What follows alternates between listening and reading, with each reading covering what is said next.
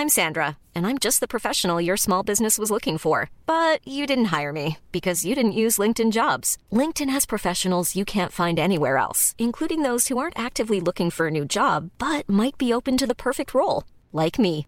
In a given month, over 70% of LinkedIn users don't visit other leading job sites. So if you're not looking on LinkedIn, you'll miss out on great candidates like Sandra. Start hiring professionals like a professional. Post your free job on linkedin.com/people today. Bonsoir Internet, comment ça va? Je suis Louise, enchantée, bonjour, mon visage est ici. Euh, je suis chargée des podcasts chez Mademoiselle et vous écoutez le 26e épisode de C'est ça qu'on aime. Euh, c'est une émission, comme son nom l'indique, où on parle des trucs qu'on kiffe. Euh, donc euh, c'est plutôt pas mal si vous avez envie euh, d'entendre des gens parler euh, de ce qu'ils aiment et de découvrir plein de choses. Aujourd'hui, je reçois Charlotte et Raphaël. Salut, Salut. ça va? N'hésitez pas à vous rapprocher de vos micros Ah, ok. afin, de, afin que les gens vous entendent correctement. Voilà. Euh, Charlotte, tu es la cofondatrice de l'Empowerment Lab. Euh, c'est une boîte euh, qui démocratise le développement personnel et Exactement. euh, qui euh, justement te pousse à, à- à faire des trucs de ta vie et à être maître de ta vie. Exactement. C'est ça, c'est bien résumé. Très bien. Euh, et justement, c'est de développement personnel et de l'Empowerment Lab dont tu es venu parler ce soir. On va expliquer donc euh, un peu plus en détail ce que c'est dans quelques minutes. Euh, juste avant, je, je présente Raphaël. Raphaël, bonsoir. Bonsoir. Ça va Ça va et toi? Oui, elle est un peu stressée. Faites-lui des bisous, envoyez-lui de, de l'amour et des bonnes ondes. Ça va aller.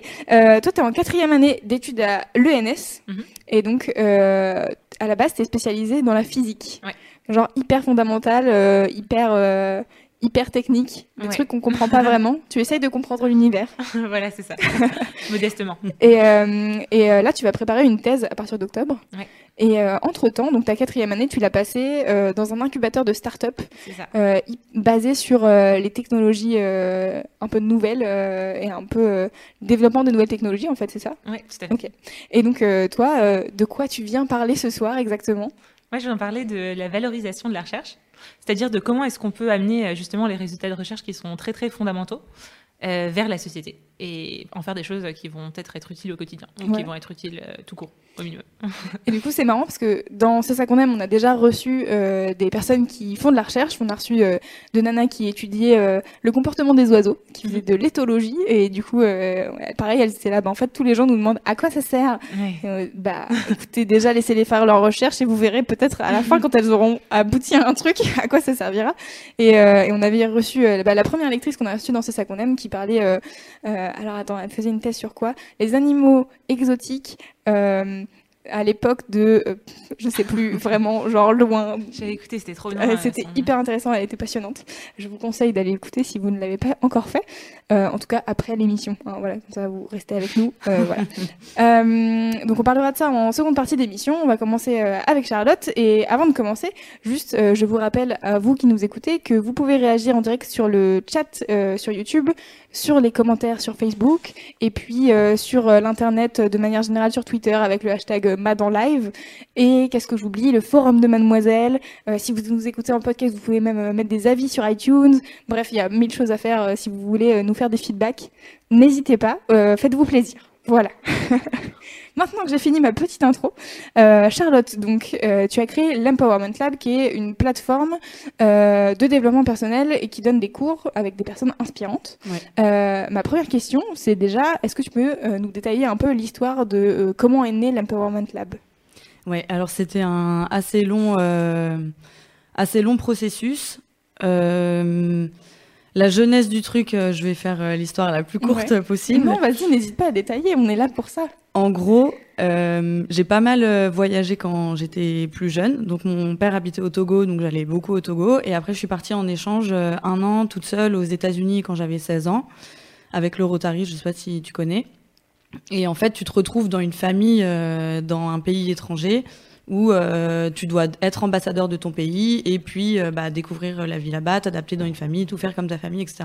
Donc meilleure expérience de ma vie. Surtout à 16 ans, ça forge trop le caractère. Et tu vois entre les trois, euh, entre les trois pays, bah t'as les différences où en France c'est hyper académique et puis on te, te pousse tout le temps à avoir des super bonnes notes, mais à côté de ça, tu dois te taire en classe, tu dois être hyper discipliné, tu, enfin, tu dois vraiment, ça marche un peu au fouet. Et à côté de ça, aux États-Unis, tu as des lacunes énormes euh, théoriques et pratiques. Donc, tu vois, moi, on me demandait tout le temps, euh, euh, si la France c'était en Italie, enfin vraiment Ouais. les trucs hyper clichés. Mais bah, après j'étais dans le fin fond de la Caroline du Sud, mais c'est pas comme ça partout. Mais bon bref, le système scolaire est assez déséquilibré.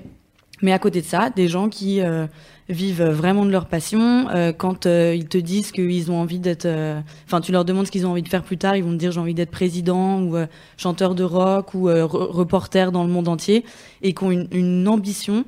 Euh, ils voient hyper grand et ils n'ont pas du tout peur de, de bah, un peu de prendre la vie à bras le corps et d'entamer des projets.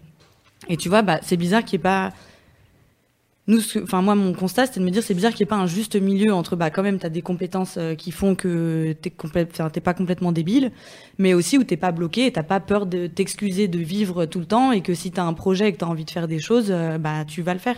Et là, moi, ce que j'ai remarqué, on bosse pas mal avec des lycées aussi, enfin, avec des jeunes, et les gens, ils ont hyper peur de dire ce qu'ils ont envie de faire. Ils sont tout le temps euh, assez Ouais. honteux de, tu vois, tu as les métiers un peu normaux, enfin normaux, connus en tout cas, tu as envie d'être avocat, tu as envie de faire du marketing, tu as envie d'être médecin, machin. Mais dès que ça sort un peu de l'ordinaire et que tu as un peu des rêves et tout, bah nous, on, on les tue un peu dans l'œuf. Et Ouais. c'est, on est beaucoup à dire euh, non, mais c'est pas pour toi, non, mais il n'y a, pas, de débouché. Voilà, Ah la là phrase, il n'y a pas de débouché, c'est, j'ai entendu ça dix Ouais. mille fois. Et donc, nous, ce qu'on s'est dit, en fait, il y a eu ce constat. Donc, bah, moi, moi j'ai un parcours hyper classique, euh, prépa, école de commerce. Enfin, je sais pas si c'est classique, mais en tout cas, un peu hyper Ouais. euh, conforme, quoi. euh, prépa, école de commerce, etc. Et tu te rends compte en école qu'il y a plein de gens qui sont là complètement par hasard parce qu'ils n'ont jamais réfléchi à ce qu'ils voulaient faire. Et tu vois, après, qu'ils se retrouvent en entreprise, euh, qui, qui badent, qui. Ils ont fait plaisir à papa, maman et. euh, Ouais, même parce que eux sont sans forcément faire plaisir à papa maman, mais parce que eux se sont jamais posé la question, ils se sont dit tout le temps bah je verrai plus tard, je verrai plus tard et tu te retrouves en entreprise, euh, tu tu comprends même pas ta fiche de poste au début, euh, tu as des missions qui ont aucun sens, enfin, il y a pas que ça mais il y a quand même beaucoup de gens qui font ce constat. Et donc du coup, euh, on a eu l'intuition au tout début, donc c'est parti d'une asso qu'on a monté avec euh, deux autres copines qui s'appellent Caroline et Léo. Et donc nous, ce qu'on se disait, c'était mais en fait, t'as tellement de gens qui se disent oui, mais c'est pas pour moi, oui, mais je vais pas y arriver, etc. Qu'on se disait, faut qu'on monte des gens qui ont réussi, de vraiment tout milieu, pour que tout le monde puisse se dire, bah alors, euh, si lui de ce milieu il a réussi, si elle de ce milieu, machin, machin, qui a un côté assez universel. Oui. Et donc faire rencontrer des personnalités inspirantes à des gens qui ont envie de faire des choses. Pour juste débloquer, au début c'était ça, ouvrir le champ des possibles, se dire que t'as plein de trucs à faire, etc. Donc ça, c'était le début de l'association. Et au, fur et à mesure, on a fait des, petits ateliers pour tester les formats. Donc on a bossé avec des, des athlètes, des sportifs de haut niveau, euh, des acteurs, des comédiens, des... Qu'est-ce qu'on a fait d'autre? On a bossé avec des journalistes, des avocats. On a fait un concours euh, d'entrepreneuriat à Gennevilliers avec des jeunes, etc. Un concours d'éloquence. Et après, on, a vite remarqué qu'en fait, il y avait une demande assez énorme de la part notamment des 25-35 ans de, bah, de structures et, et de- d'ateliers qui Ouais. te permettent, euh, sans euh, entamer une psychothérapie tout seul, ou enfin, tu vois, sans partir dans les extrêmes, où quand même les gens se posent des questions et se retrouvent un peu tout seuls et, euh, et ont besoin de réponses avec des professionnels qui les inspirent. Donc ça, c'était un peu le, le déroulement de l'idée.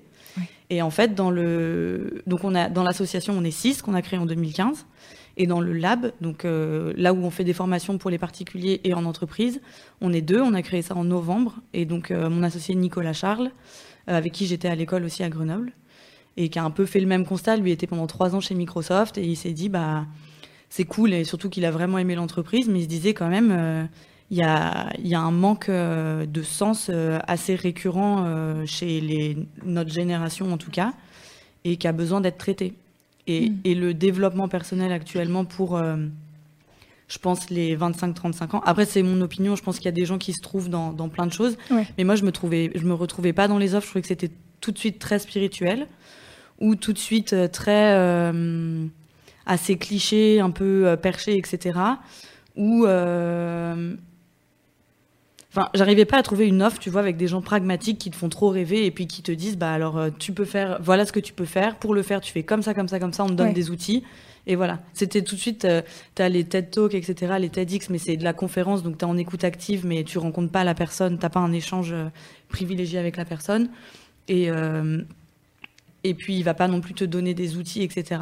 Mm. Donc nous, on, était un- on cherchait un peu la recette. C'est ce qu'on s'est dit à la fin. La recette maintenant qu'on qu'on fait au lab, c'est des personnalités inspirantes qui sont euh, bons communicants et bons pédagogues et qui ont une méthodologie derrière qui est, qui est carrée pour euh, donner les bons outils et la bonne théorie euh, pour chaque atelier. Quoi. Et toi, tu es venu comment euh, au développement personnel? Ben, Pour toi, en tout cas. Ouais. Moi, en fait, je pense que. En fait, je pense que je. Même au début, quand on a monté le lab, on refusait de dire coaching, développement personnel et tout, tellement que pour moi, ça avait une connotation hyper négative. Mais alors que c'est un peu ce que je dis tout le temps, moi, mon. mon- Mes parents euh, m'ont toujours dit que tout était possible. Ils m'ont laissé voyager jeune. euh, Ils m'ont laissé. Enfin, ils m'ont jamais mis de barrière dans ce que j'avais envie de faire. Ils m'ont toujours dit si tu as envie de faire une chose, tu la fais, mais tu fais en sorte d'être la meilleure à ce que tu fais. Donc, euh, à un moment, j'avais envie de quitter la prépa parce que j'en ai, enfin, un peu le, trop plein. euh, puis j'avais envie de me, réorienter plus vers des métiers manuels. Ils m'ont jamais dit oh ne fais pas ça. Ils m'ont dit bah va, va faire un truc, mais tu le fais à fond quoi. Et donc euh, moi j'ai pas eu de, j'ai jamais eu de, parents qui me bridaient en tout cas dans mes idées et, euh, et dans mes projets. Et donc je pense que bah, ça, c'est une éducation de développement personnel. On m'a poussé à apprendre à me connaître, on m'a poussé à communiquer avec les gens. On... C'est plein de traits. En fait, on m'a, on m'a doté d'un état d'esprit qui est un état d'esprit de développement personnel. Et Ouais. après, par contre, euh, c'est ce que je disais à, à Esther quand je l'ai rencontrée. Ouais. Euh, les, en lançant le lab et en lançant le l'Empowerment House, donc l'association, on n'avait mais aucune idée que les ateliers ça existait. On n'avait aucune idée euh, de qu'il y avait des trucs physiques en développement personnel qui se faisaient. Enfin, on connaissait rien de rien au secteur. Et même moi, le mot coaching, je me disais ah non non mais je fais pas du tout du coaching. Donc c'était tellement une galère pour expliquer ce qu'on faisait parce que on n'avait pas du tout les mots, on n'était pas du tout dans le secteur, on n'était pas Ouais. du tout dans le milieu. Pour toi, c'était plus un truc euh, d'inspiration, quoi. Genre les, des gens inspirants qui viennent euh, à ta rencontre. ouais, au début. et en fait, ouais. après, c'est euh, les ateliers et tout sont venus a, posteriori quand tu t'es dit. euh, parce qu'on en parlait au téléphone quand on s'est quand on s'est appelé, c'était. Bah en fait, les, les gens, une fois qu'ils ont vu la personne, ils sont hyper boostés. Et en fait, ça dure deux jours. Et après, t'es là, bon, bah voilà, je vais retourner dans ma routine et Ouais. je vais pas faire plus de trucs que ça. Ouais. Et du coup, ces ateliers-là, vous les construisez euh, avec les personnes qui viennent euh, faire. euh, Ouais. On les leur, construit avec les intervenants. Ouais. T'as des gens aussi. Enfin, en fait, ce qu'on veut, nous, la- le, le seul gros. Enfin, il y a deux gros critères. Ce que je disais, c'est l'inspiration, la méthodologie et la pédagogie. Mais après, nous, le seul euh, critère majeur de sélection des intervenants, c'est qu'ils incarnent vraiment ce qu'ils disent. Donc, par exemple. euh, on va bosser avec des coachs, mais qui incarnent vraiment leur philosophie. Moi, je veux pas travailler, par exemple, avec des gens qui vont avoir tout le matériel théorique, mais qui après, euh, bah, sont un peu, ont pas trop de charisme, sont un peu mous, ne, enfin, ne font pas ce qu'ils disent, etc. Donc nous, c'est un peu notre euh, critère numéro un.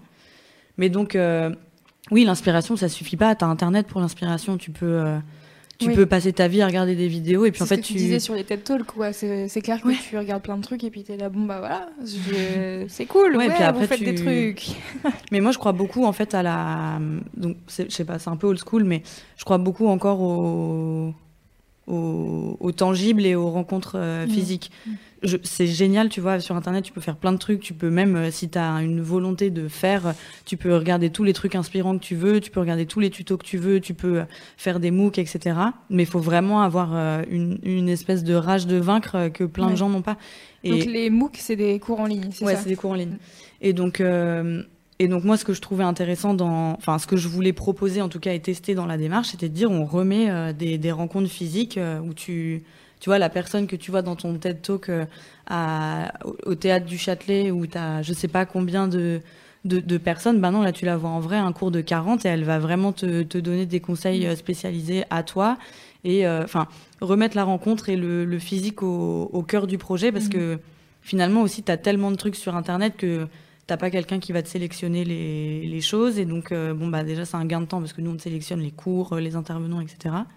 Mais euh, en tout cas moi je suis persuadée, c'est enfin moi ça marche comme ça avec moi, mais que tu tu ressors avec euh, des outils vraiment que tu peux réutiliser et avec euh, des, des prises de conscience et des changements beaucoup plus fortes et intenses quand tu as vu la personne et que tu as travaillé avec elle que quand tu la vois à travers un écran. Et Mais- quand tu parlais euh, de méthodologie tout à l'heure, c'est, enfin, vous avez une méthodologie genre dans votre programme. Pour les le- cours, ouais. Ok. Et c'est quoi par exemple euh, donc, on, par exemple, un cours typique, tu vas avoir euh, un icebreaker donc euh, pour créer de la cohésion de groupe. Ça aussi, tu vois, c'est ce que les. Pardon, on faisait pas au début. Et, les, les, les, participants du lab nous ont dit, mais il y a tellement d'intelligence collective à générer, il y a tellement de choses à faire dans le groupe, il faut vraiment que vous réussissiez à, à développer cette dynamique de groupe. Mhm. Donc en fait, on a, donc on a ça. Ensuite, on a une partie théorique. Et en fait, tu alternes entre partie théorique et mise en pratique. Donc là, on travaille vraiment sur les exercices avec les, les, intervenants. Après, tu as une deuxième partie théorique, tu as une deuxième mise en pratique. Mhm. On fait pas mal de peer coaching, ça, les gens... Euh, aime trop et surtout qu'on a un public hyper euh, diversifié. Quoi, le peer coaching, c'est quoi? C'est... Le peer coaching, c'est tu vas mettre par exemple, tu as travaillé sur ton truc et tu, on va mettre deux personnes ensemble qui se connaissent pas du tout, mhm. qui vont euh, générer des solutions euh, aux questionnements de, de chacun. Quoi. Et donc ça, les gens aiment beaucoup parce qu'en fait, tu rencontres des gens que tu rencontrerais jamais dans ton dans ton milieu, enfin des gens dans ta zone de confort habituelle. Quoi. Voilà. Et donc, en fait, euh, ça t'ouvre des perspectives de, de, pensée. Enfin, en tout cas, c'est les retours qu'on a. Ça t'ouvre des perspectives de pensée qui sont beaucoup plus larges. Ça te permet de relativiser. Et le premier truc que les gens nous disent, et c'est un peu ça le, truc majeur de faire des, des ateliers en groupe, c'est que, euh, tu vois, au début, les gens, parfois, certains cours vont être un peu timides. T'en as un qui fait une, euh, qui ose parler et qui, qui va expliquer, enfin, son questionnement ou sa limite ou etc et bien tu vois, tout le monde dit ah ouais moi aussi, ouais moi aussi. Et en fait les gens ont trop honte au début de de dévoiler un peu ce qui les bloque. Mm. Et en fait tu te rends compte que c'est que des problèmes universels et tu, tu reviens toujours. Tu as à peu près euh, quatre thématiques euh, qui sont en fait euh, récurrentes et qui sont la racine de tous les tous les problèmes de chacun quoi. Et c'est quoi les quatre thématiques? Tu as la confiance en soi. Mm-hmm. tu as la, la, peur de l'échec. Mm-hmm. Enfin, après, j'en mets entre deux, mais ça va aussi dans la confiance en soi, du coup. Mais il y a aussi beaucoup de peur du ridicule. Et euh, il y a le, manque d'ambition.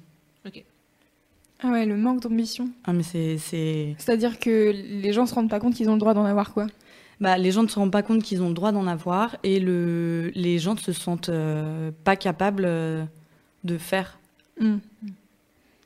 Mais en fait, et d'où le côté inspiration n'est pas non plus à jeter à la poubelle, et c'est pour ça aussi que c'est important, parce que les gens qui vont te donner les cours, c'est des gens qui ont comme euh, bagage euh, bah, leur propre vie, donc ils peuvent illustrer tout le temps.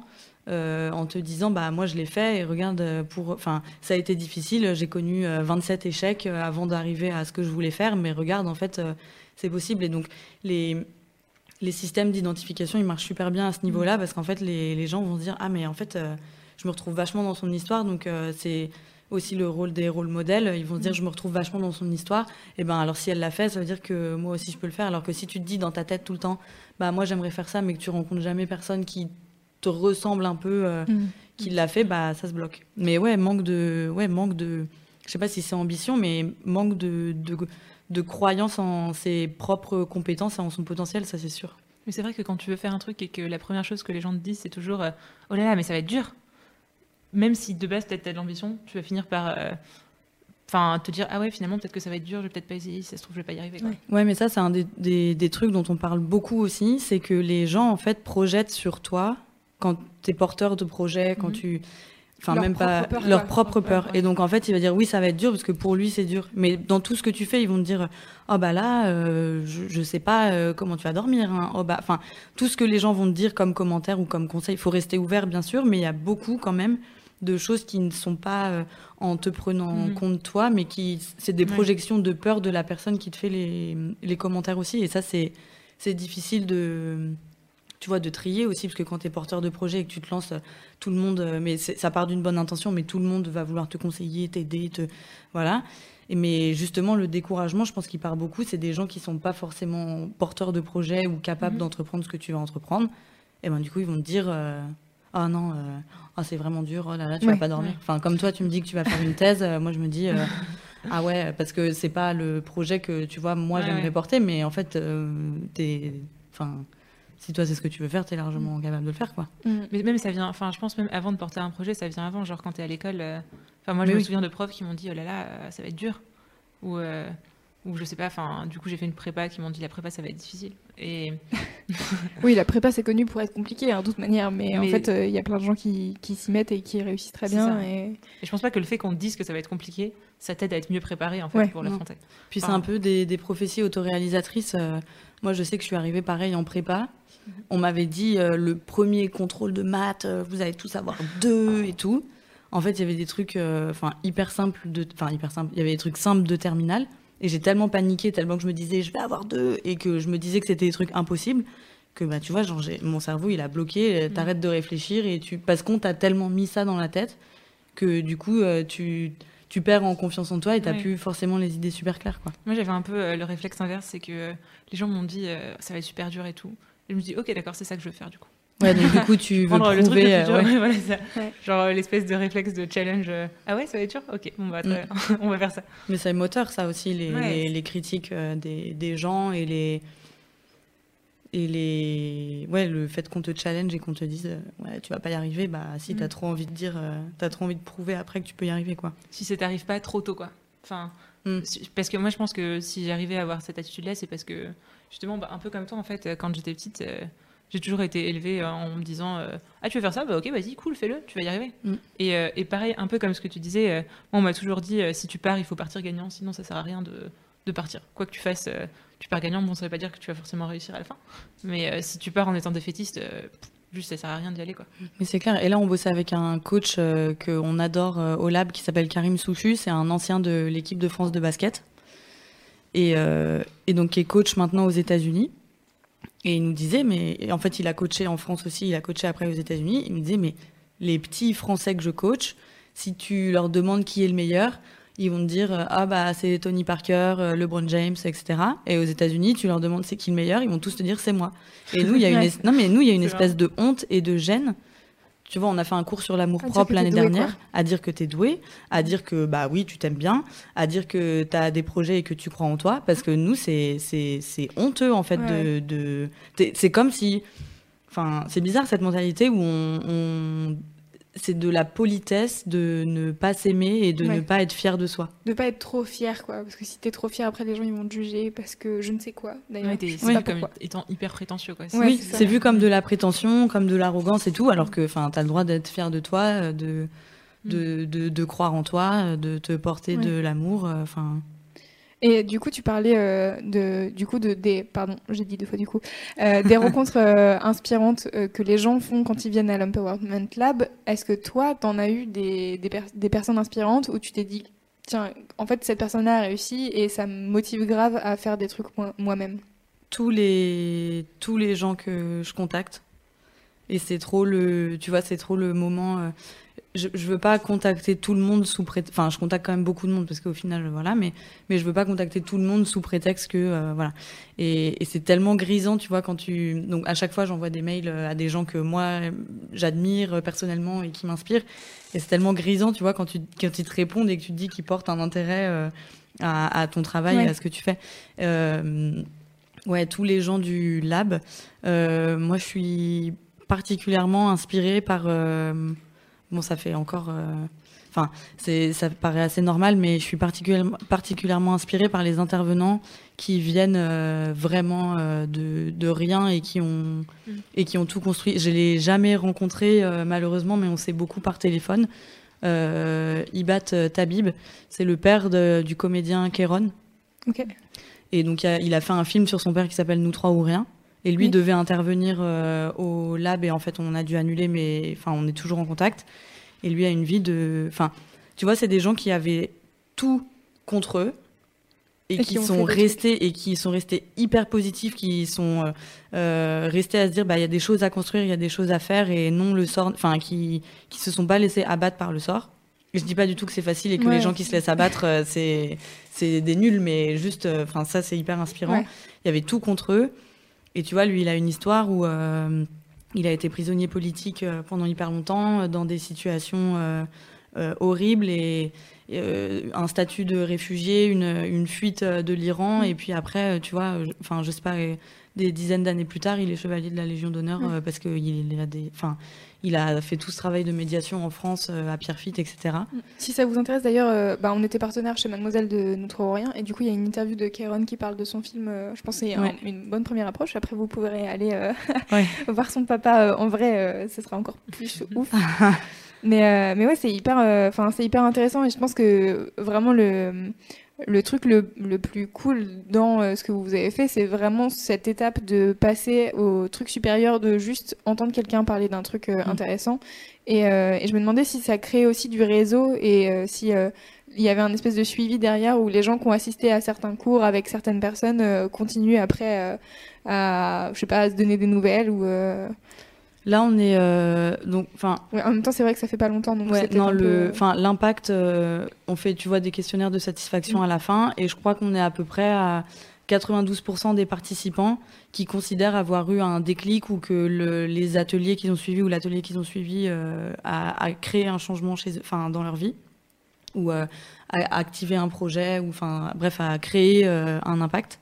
Euh, après, nous, là, ce qu'on va faire pour cette année, c'est les. Donc, tu vois, après, il y a plein de gens qui reviennent. On a des, des gens qui assistent euh, quasiment à tous les cours. euh, c'est assez impressionnant. Bonjour Franck, si tu nous regardes.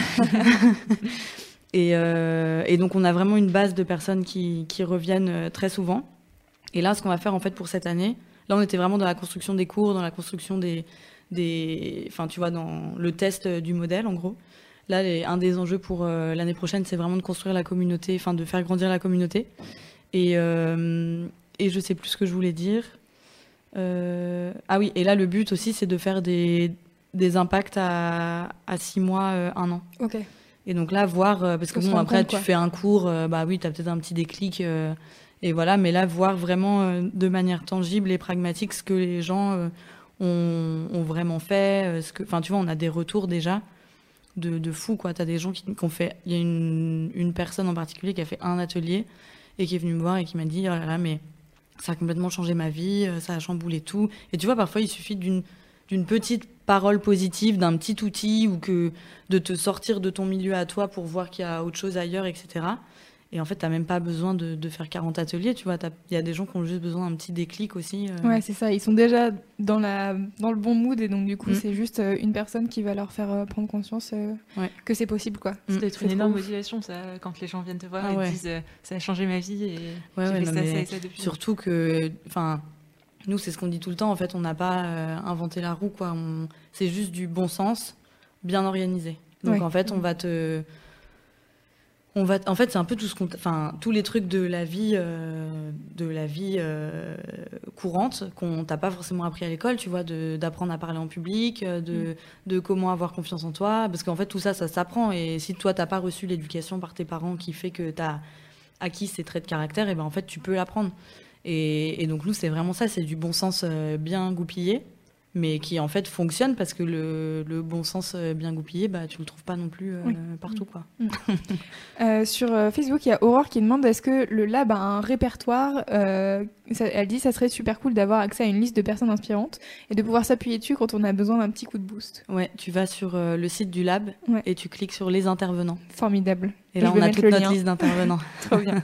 Trop bien, je vais mettre le lien euh, dans, dans l'article replay euh, de Mademoiselle, comme ça euh, tout le monde pourra y avoir accès. bah, D'ailleurs, pour Aurore, on commence les interviews de nos intervenants à la rentrée. Donc là, tu auras vraiment du contenu. ce sera que de la motivation, inspiration, gros bien. boost. donc, Vous allez faire des interviews vidéo Ouais. Trop cool. Mm. C'est- T'as une idée du format de, de la durée du... on est sur. je pense qu'on va être sur entre du 5-8 minutes. Ok. Euh, parce qu'on veut quand même euh, avoir, euh, De la enfin, matière on veut quand même avoir hein. de la matière et de la conversation. C'est pas le truc qui clique le plus, mais on veut quand même que les, les intervenants puissent s'exprimer et Oui. donner des, des pistes. Et, euh, et après, par contre, on bosse sur une web série euh, plus humoristique, mais de développement personnel un peu euh, décalé. Où là, ce sera un format à 3 minutes. euh, et donc là, normalement, c'est pour euh, octobre-novembre. Trop cool. Oui. Waouh que, des, que des beaux projets. Oui. Euh, N'hésitez pas à aller sur euh, le site euh, donc de l'Empowerment Lab euh, afin de vous renseigner sur tous, ce- tous les ateliers qu'ils font et toutes les, du coup bah, toutes les toutes les toutes les personnes qui interviennent dans les dans les ateliers. Euh, merci beaucoup Charlotte. Merci. Je pense que c'est une très bonne introduction euh, à l'Empowerment Lab et euh, que j'espère que en tout cas vous qui nous écoutez ça vous a donné envie d'aller jeter un œil et de vous dire ok je vais me bouger Je me lance. et je vais devenir euh, le maître de ma vie. Oui. Trop américain, peu- quoi. C'est un peu Yoda, quoi. Je vais, c'est bon, j'ai toute la sagesse en moi, ça va aller. Ça On l'a mis Yoda, je crois, sur un de nos parcours. On fait des parcours par thème. Ouais. Et t'as un parcours quête de sens et on a mis Yoda euh, sur euh, l'avatar du parcours. Ça veut parfaitement avec le, le titre de- du parcours. Merci beaucoup, Charlotte. Merci. Euh, on va faire une pause musicale et on se retrouve juste après avec Raphaël. À tout de suite.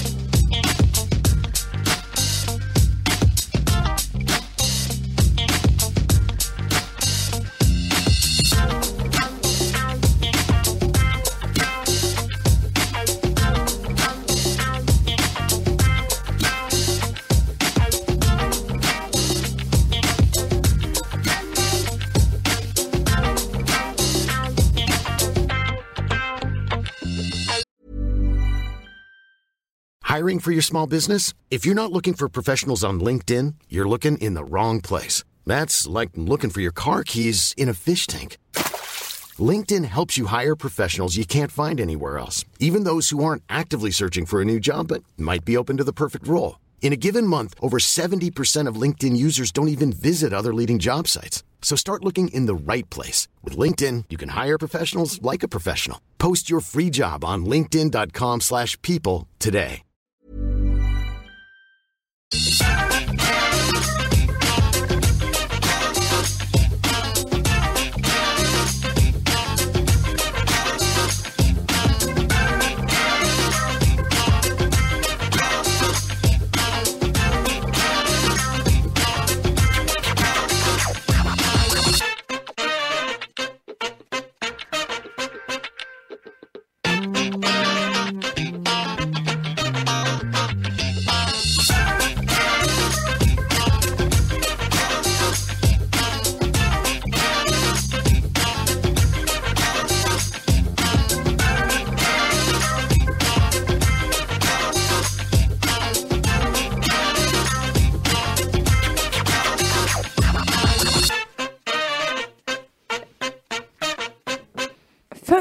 De MK2. Euh, je le prononce à l'anglaise parce que j'ai envie, voilà. euh, sinon c'est MK2 et du coup ça fait très cinéma donc ça ne marche pas. Euh, on est de retour donc dans C'est ça qu'on aime. Donc vous venez d'entendre Charlotte qui parlait de l'Empowerment Lab et maintenant on passe à Raphaël qui va nous parler d'un sujet qui lui tient particulièrement à cœur parce que donc je le disais en début d'émission, tu es en études à l'ENS et Mhm. tu es tu as fait de la physique pendant trois ans, de la physique très très fondamentale, plein de trucs hyper compliqués que je ne saurais expliquer et que je tu- je t'admire de comprendre tout ça, voilà. Et, euh, et en fait, donc là, toi, tu es en, en quatrième année et tu m'expliquais que tu es parti donc, dans un incubateur de start-up euh, dont le taf est de euh, d'aider les entreprises à utiliser ce que la recherche universitaire a, a produit pour bah, justement l'utiliser dans la société et en faire des trucs utiles. Parce que, on disait au début, souvent la question quand tu fais de la recherche, c'est mais à quoi ça sert euh Et donc du coup, toi, tu t'es posé la question, c'est ça? En fait, euh, à ta fin de trois, à 1, 2, 3, on va parler moins vite, ça va peut-être marcher mieux. À la fin de ta troisième année, tu t'es dit euh, que ça t'intéresserait en fait de voir bah, à quoi ça pouvait servir ce que tu faisais au quotidien, c'est ça? Ouais, c'est ça. En fait, donc du coup, j'ai fait vraiment de la, de la physique très fondamentale. En gros, tous les cours que j'avais, c'était- ils commençaient tous par physique. C'était genre physique des particules, physique des solides, physique des fluides, physique nucléaire, euh, physique statistique.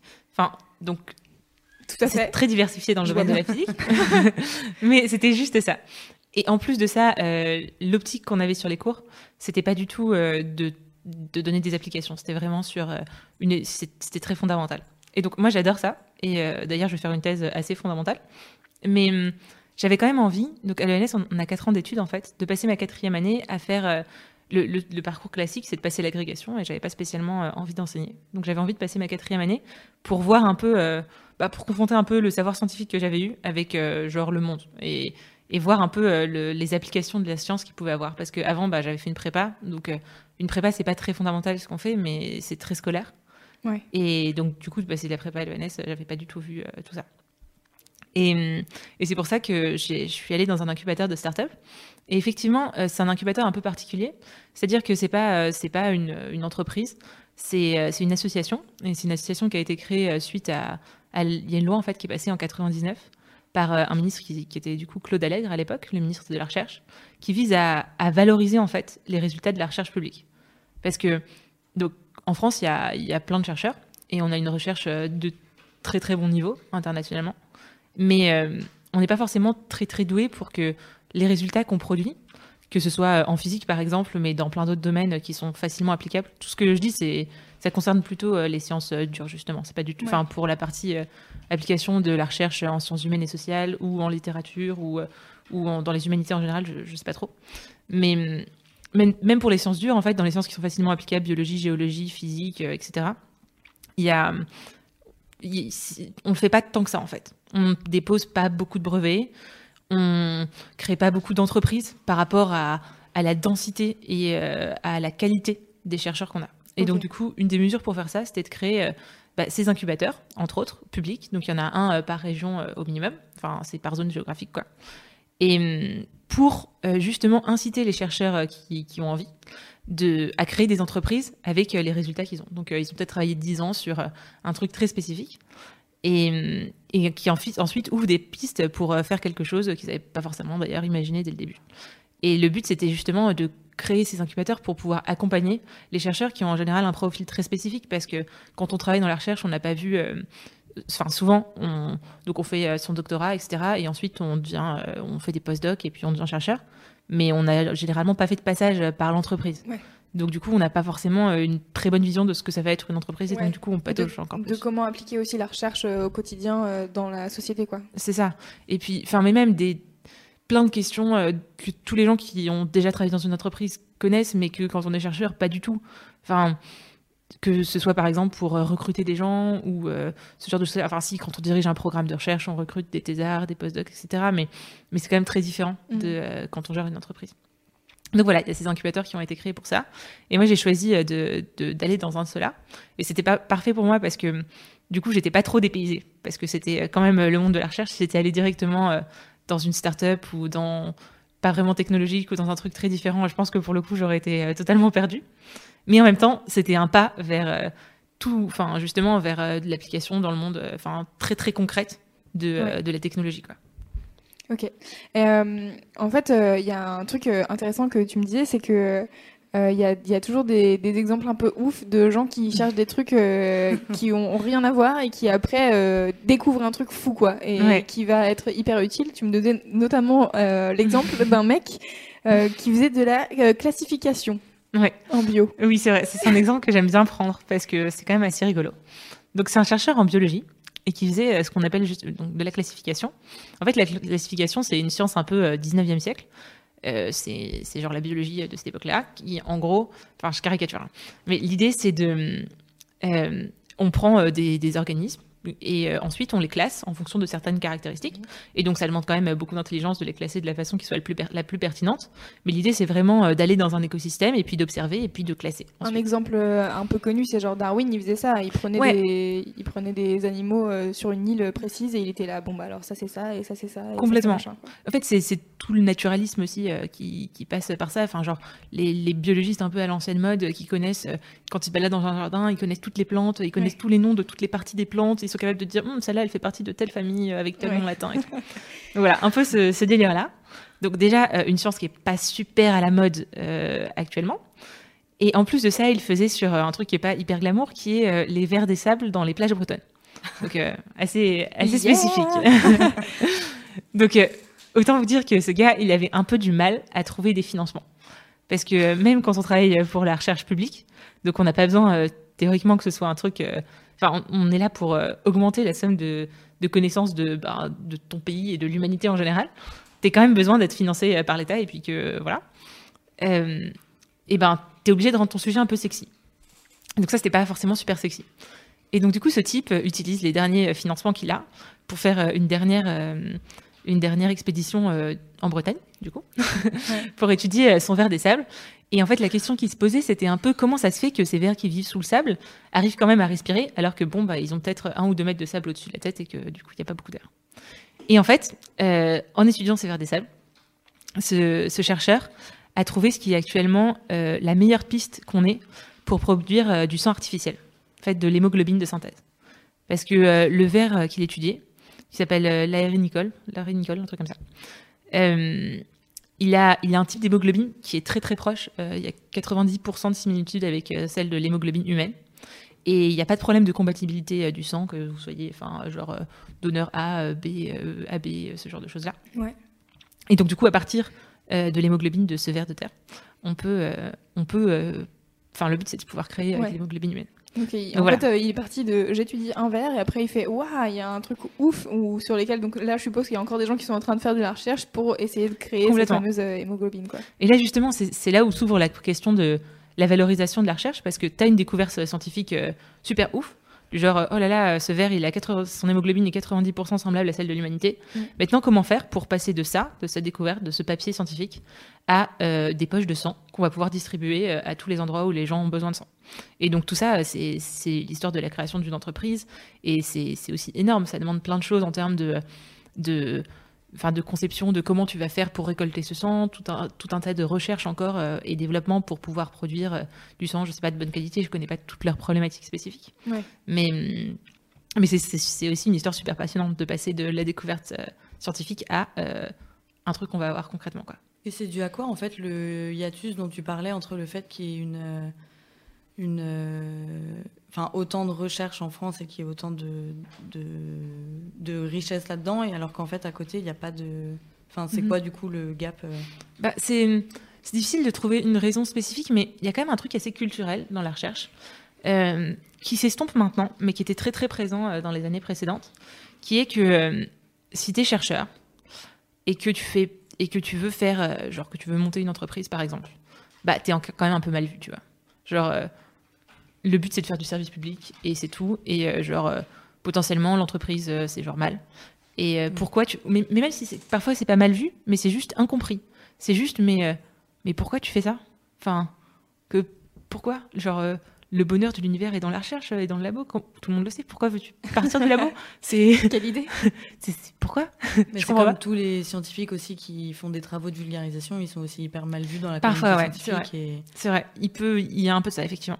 Et par exemple à l'ENS, quand j'ai fait ma quatrième année, du coup, euh, j'aurais pu faire un stage long dans un laboratoire ou quoi, et que je suis partie euh, travailler dans le milieu des startups. Il y a, j'ai plein de potes qui m'ont dit, euh, un peu sur le ton d'humour bien sûr, mais ah d'accord, tu passes du côté obscur. pourquoi, tu, pourquoi tu fais ça? Ah ouais. Mais c'est marrant parce qu'en fait les euh, après c'est la grande question de est-ce que la recherche ça doit euh, servir à quelque chose ou est-ce que juste euh, c'est un truc où on apprend des choses qui sont pas forcément utiles tout de suite mais qui pourraient l'être plus tard?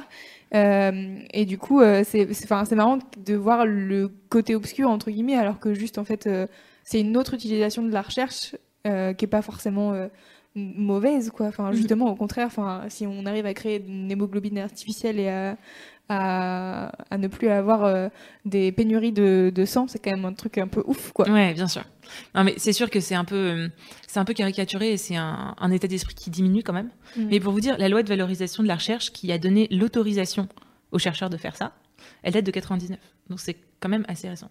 Mais parce que ça devait pas être un, un moyen de de faire de l'argent ou ça devait vraiment être du service public et pas. Ouais, c'est ça. Enfin, tu n'étais pas supposé euh, en sortir quoi. Et je pense qu'on a plus cette culture de euh, la recherche euh, vraiment fondamentale que dans d'autres pays. Mais je pense que la question de est-ce que la recherche doit vraiment servir à quelque chose, je pense que l'exemple justement de, du ver de, terre là en Bretagne est, un assez bon exemple sur le fait que c'est bien quand la recherche sert à quelque chose, mais par contre c'est pas toujours prévisible. Oui. C'est-à-dire que si, enfin, il faut financer la recherche dans l'absolu, même si tu sais pas ce que tu vas trouver et si tu sais pas si euh, ça va vraiment donner ce que tu espères. Parce que parfois, c'est un peu comme, euh, je sais pas, si vous avez joué à Age of Empires ou des jeux genre de, guerre ou euh, de stratégie et tout. Ouais, voilà. Genre, en gros, un jeu où tu as n'importe quel jeu où tu as une carte et genre que tu explores. et tu cherches genre des ressources. Et ben, quand t'envoies ton petit bonhomme euh, explorer, tu sais pas s'il va tomber sur une mine d'or ou sur juste une prairie inintéressante pendant les 50 premiers mètres. Mm. Et tu sais pas si d'ailleurs, peut-être que tu as fait. euh, euh, peut-être que pendant euh, 25 minutes, tu as vu juste de l'herbe, mais que tout au bout, eh ben, il y a un endroit trop intéressant où tu vas pouvoir euh, pêcher, euh, je sais pas quoi, une ressource particulière dont tu as besoin. Et du coup, tu es obligé. Enfin, si tu veux espérer tomber sur des trucs intéressants, bah, tu es obligé de continuer à avancer. Et parfois, bah, ce que tu trouves euh, va, va peut-être pas être utile, va peut-être pas être la découverte du siècle. Tu vas juste euh, poser un jalon sur lequel euh, peut-être quelqu'un d'autre plus tard va, va s'appuyer pour poser un autre jalon, puis un autre jalon. Et puis peut-être qu'au bout de 25 000 jalons, on va arriver à une découverte incroyable. Ouais. Et il faut un peu euh, d'abnégation déjà pour euh, pouvoir faire ça. Et je pense que ça explique aussi le fait qu'il y ait beaucoup de chercheurs qui soient hum, dans cette optique de je le fais pas parce que ça va être utile. Parce que si ta motivation première, quand tu, quand tu fais de la recherche, c'est de te dire, euh, je sais pas, je vais sauver le monde, je travaille sur le cancer par exemple, je cherche un. Enfin, il y, a- il y a tellement de gens qui travaillent euh, sur le cancer, je cherche une façon de guérir les gens. Le problème, c'est que tu travailles sur une problématique tellement, tellement, tellement spécifique. Genre euh, l'interaction de telle protéine avec telle autre protéine dans tel type de cellule sous telle Ouais. condition. euh, que tu vas, tu vas faire avancer le truc dans ça. Mais si ta motivation, c'est de sauver les gens, tu, enfin, tu vas juste jamais avoir le, le, la satisfaction d'avoir fait parce que entre ce que tu fais et potentiellement un truc qui sera utile, si ça se trouve, il va s'écouler 20 ans. Et donc, euh, tu peux pas, tu peux pas être euh, juste dans cette optique-là. Si tu veux, si tu veux survivre, en tout cas, enfin, Ouais. il faut juste que tu sois motivé par autre chose que directement l'utilité, quoi. Donc, euh, c'est ça aussi qui explique, je pense que. Et ce qui est intéressant euh, dans ce que tu me racontais quand on, on s'est parlé en amont, c'est que quand les, les, les scientifiques, les, les chercheurs font une publication, Mhm. Ils sont obligés de faire à un moment donné un truc, un espèce de paragraphe pour dire voilà à quoi ça va servir plus tard et voilà les- dans quoi j'imagine que ça peut être utile. Et donc du coup, est-ce que ça, c'est des choses euh, qui servent aux personnes qui justement veulent s'approprier les recherches euh, des, bah, par exemple pour Mhm. créer une entreprise, tu vois? Euh, alors, donc effectivement, ouais, tous les chercheurs, enfin, quand tu quand écris un papier, ou alors quand tu demandes des subventions, donc euh, quand tu quand et que tu cherches à avoir des subventions par des organismes publics, tu t'écris des demandes, tu es toujours obligé de rendre ton sujet sexy. Ça veut dire, en gros, euh, déjà écrire un premier paragraphe qui dit euh, ça va être trop utile dans tel domaine, dans tel domaine, dans tel domaine, et euh, ce que je fais, c'est le meilleur sujet du monde. Et c'est souvent un peu hypocrite parce que parce qu'on sait qu'on écrit ça, mais on sait que l'application, bah, si ça se trouve, ce sera jamais ça, et si ça se trouve, ce sera dans tellement longtemps que voilà. Mais, mais t'en as besoin. Et en plus de ça, t'as un peu tendance à mettre les hashtags à la mode du moment. Genre, euh, il y a une époque, donc là, ça, ça diminue un peu, mais euh, où c'était hyper la mode des nanomatériaux. Donc, euh, tout, le monde, tout le monde mettait nanosciences dans, dans, ses, dans ses demandes de subvention ou dans ses publications, alors que parfois, bon, c'est pas tout à fait ça, mais comme ça, t'es plus dans la tendance. Et après, est-ce que, est-ce que les gens utilisent ça pour ensuite créer des entreprises? Je sais pas trop. Enfin, j'ai pas l'impression en fait que la façon dont les entreprises qui sont fondées sur des résultats de recherche euh, vraiment secrets, ce soit, ce soit tout à fait de cette façon parce que dans les dans des écoles de commerce, enfin, arrête-moi si je me trompe, mais moi, mes amis qui ont fait des écoles de commerce, à aucun moment euh, on- ils ont eu des cours ou même des introductions qui leur disent, hé les gars, euh, en fait, vous, vous avez plein de compétences dans le business.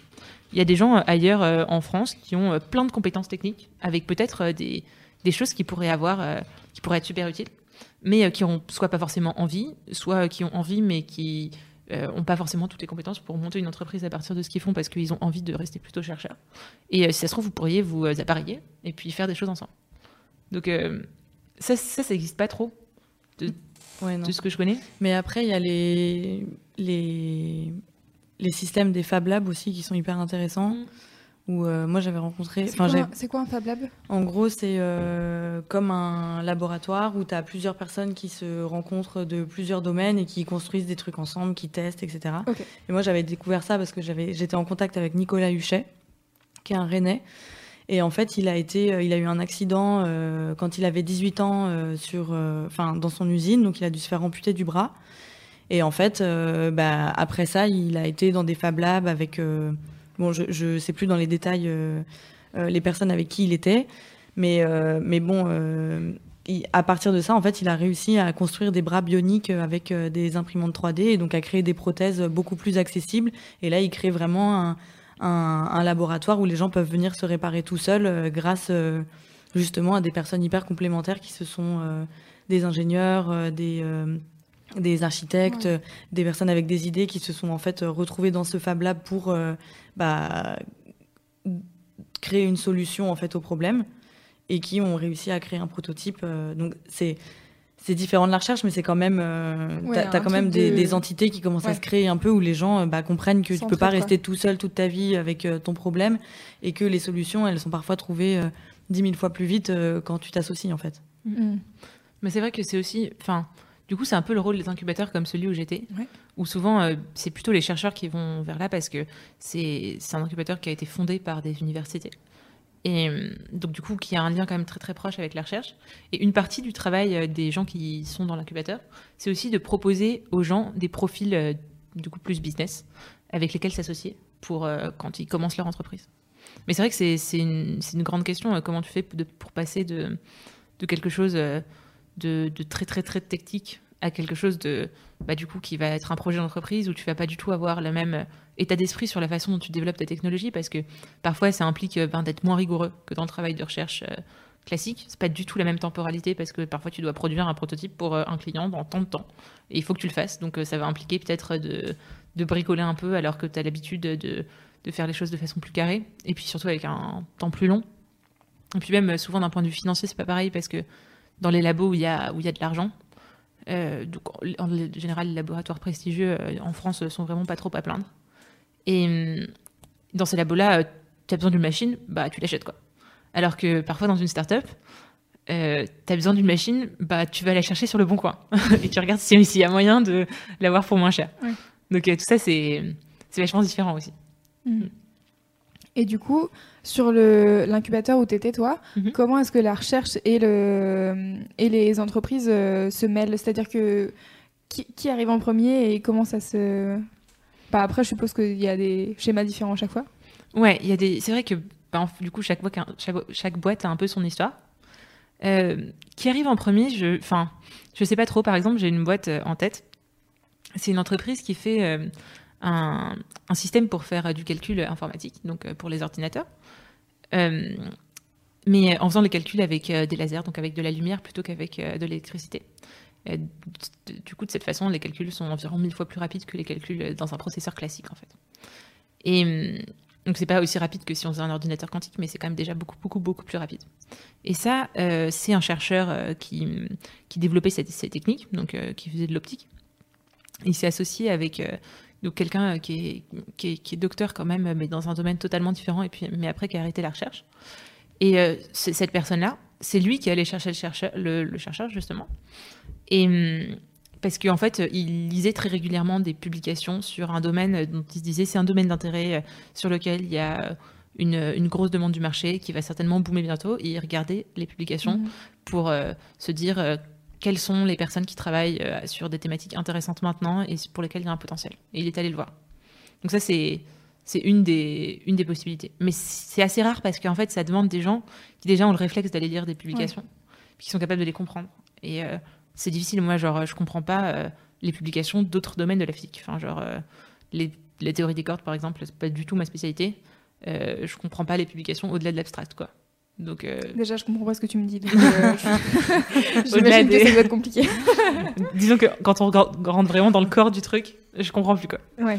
Donc, bref, c'est un peu dur. Mais sinon, il y a, y a, plein d'autres exemples. Il y a des gens aussi qui, sont, qui sont chercheurs, mais qui un jour se disent j'ai envie de bah, j'ai envie de monter ma boîte, je vais peut-être m'associer, mais j'ai quand même envie d'être euh, le CEO de mon entreprise, de pas être juste. Euh, mm. Donc le CEO, c'est le, président, enfin le directeur euh, de l'entreprise, et pas être juste le responsable technique, ou enfin même le chef de, la recherche. Et ça, c'est un peu dur aussi, parce que souvent les gens ont, vraiment le cliché de si t'es un chercheur ou un scientifique ou quoi, il faut que tu restes dans ton labo, parce que c'est certainement la seule chose que tu es capable de faire. Donc on sait que tu es très très très très fort, mais on va, ne, fais pas d'autre chose et reste dans ton coin. Et euh, tu es sûr que tu veux vraiment pas t'associer avec cette personne. Il a l'air vachement bien. Hein. Je pense que sans lui, tu veux pas y arriver. Donc, euh, ça me rappelle quelque chose. et vous, dans vos cursus, du coup, vous n'avez pas du tout de, de, de modules un peu complémentaires de tout ce qui est gestion d'entreprise, si jamais vous avez envie de, de, bah, de mettre en application euh, vos recherches, etc. Euh, Ça se fait pas du tout. Pas ça. du tout. En fait, quand je, t'ai- quand je dis la liste de mes cours euh, tout à l'heure, c'était quasiment physique. exhaustif. hein. Donc j'avais ça et juste anglais. Et c'est l'intégralité des cours que j'avais. Enfin, en fait, en vrai, j'avais j'avais la possibilité d'en prendre d'autres, donc j'ai pris des cours de littérature, des trucs comme ça, mais c'était c'était juste, en fait, à, à l'ENS, il y a beaucoup de départements, donc c'était juste dans d'autres départements de l'ENS. Donc c'était du fondamental, mais d'autres personnes. Donc j'ai, mais rien du tout sur la valorisation chez nous. Mais après, ça commence à être un peu à la mode, et donc euh, dans les écoles d'ingénieurs, donc les, les ENS c'est quand même particulier, mais euh, dans les écoles d'ingénieurs, ils ont quand même euh, Ouais, des doubles diplômes. Ouais, euh, des... ça. Mm. et moi, mon, du coup, ce que j'ai fait cette année, c'est un, un deuxième master, du coup, en, en innovation. Et donc là, c'était vraiment, c'était clairement le- la thématique, quoi. D'amener les gens qui sont euh, très, très recherche vers euh, des choses qui sont plus euh, création d'entreprise, tout ça. Et puis, sciences appliquées. Et puis, les gens qui sont plus ingénieurs ou, ou donc, quand même des scientifiques, mais qui ont déjà vu de la science plus appliquée, à, à expérimenter aussi le monde de la recherche. Donc, c'était un peu de, de croiser les deux. C'était vraiment un, un master super intéressant. Oui, c'est cool. Et est-ce que tu as une idée de ce que tu vas faire en thèse du coup? Je suppose que oui. Oui, oui, j'ai déjà. Un sujet bien Un euh, sujet concocté. bien sympa. Alors, déjà, est-ce euh, qu'on va comprendre les mots du sujet euh, en fait, mon sujet est très, très facile à expliquer. En gros, mais vous allez vous demander à quoi ça sert. Justement, on est là pour parler de valorisation de la recherche. Mais euh, donc l'idée, c'est que euh, mon sujet, c'est la friction dans des, dans des assemblages complexes. En pratique, un exemple d'assemblage complexe. euh, si vous prenez deux, euh, deux annuaires et que vous intercalez les pages comme ça. Oui. Donc voilà, donc un truc que tout le monde connaît. Tu ça vois, souvent. ça, voilà, ça, ça jusque-là, ça va. Donc vous intercalez les pages comme ça, et ensuite vous essayez de les séparer en tirant dans cette direction, mais juste dans cette direction, pas euh, de faire ça. Ouais. Et ben en fait, la force nécessaire pour les séparer est suffisamment importante pour que vous puissiez atteler une, des, des camions de chaque côté de l'annuaire, sans que vous réussissiez à les séparer. Et euh, Tête, quoi Pas mal. Ah. Je vais essayer en rentrant. Ouais, vous pouvez essayer. Donc, il faut que ce soit des annuaires ou en tout cas des livres euh, où le papier n'est pas glacé, genre pas euh, des magazines. Parce que là, dans, sur les magazines, les feuilles glissent trop l'une par rapport à l'autre et donc du coup, ça marchera pas. Et hum, il faut en intercaler suffisamment euh, beaucoup. Quoi. Si on intercale trois, euh, ça va pas marcher. Et d'essayer ça? Euh, alors, oui, oui, j'ai, enfin, je, je les ai pas faites les manips moi-même parce que j'ai pas encore commencé ma thèse. J'ai pas encore acheté mon camion. c'est ça.